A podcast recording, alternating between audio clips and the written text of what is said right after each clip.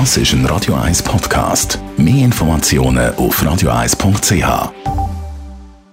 Die grünen Minuten auf Radio 1 werden präsentiert von Energie 360 Grad. Nachhaltige Energie und Mobilitätslösungen für die Welt vom Morgen. Energie360.ch Überall hat es Plastik, vom äh, Verpackungsmaterial, Spielsachen, Schmuck bis zum Meer. Andreas Krise von der Umweltarena Spreidenbach über die Vor- und auch die Nachteile von Plastik.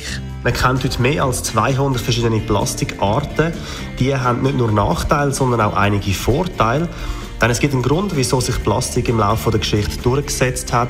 Plastik hat ein geringes Gewicht, ist vielseitig verwendbar, langhaltbar und kosteneffizient. Gleichzeitig ist Plastik aber auch schwer abbaubar, teilweise gesundheitsgefährdend und besteht aus fossilen Ressourcen.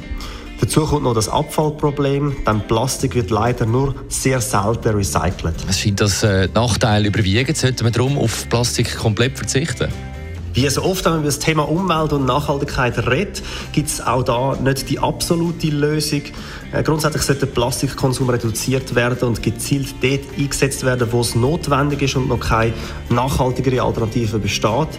Obwohl viele Bemühungen unternommen werden, den Plastikverbrauch zu reduzieren, gibt es immer noch einige Bereiche, wo Plastik tatsächlich unerlässlich und notwendig ist, beispielsweise in der medizinischen Anwendung und Elektronik.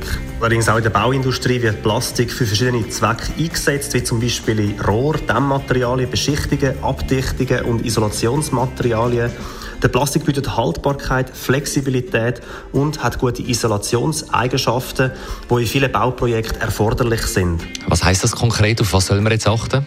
Dass man beispielsweise PET-Flaschen mehrmals wiederverwenden. Wenn man PET-Flaschen zehnmal mit Wasser gefüllt hat, sollte man sie korrekt entsorgen bzw. recyceln. Außerdem sollte man Gegenstände aus Plastik wie auch anderen Gegenständen Sorge tragen, damit sie möglichst lange Verwendung finden. Zusätzlich sollte man sich überlegen, wann und wo brauche ich Plastik und in welchen Situationen kann ich auf eine erneuerbare Alternative zurückgreifen.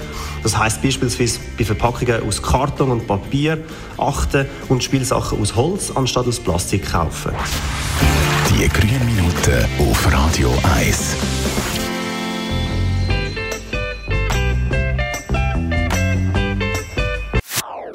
Das ist ein Radio 1 Podcast. Mehr Informationen auf radio1.ch.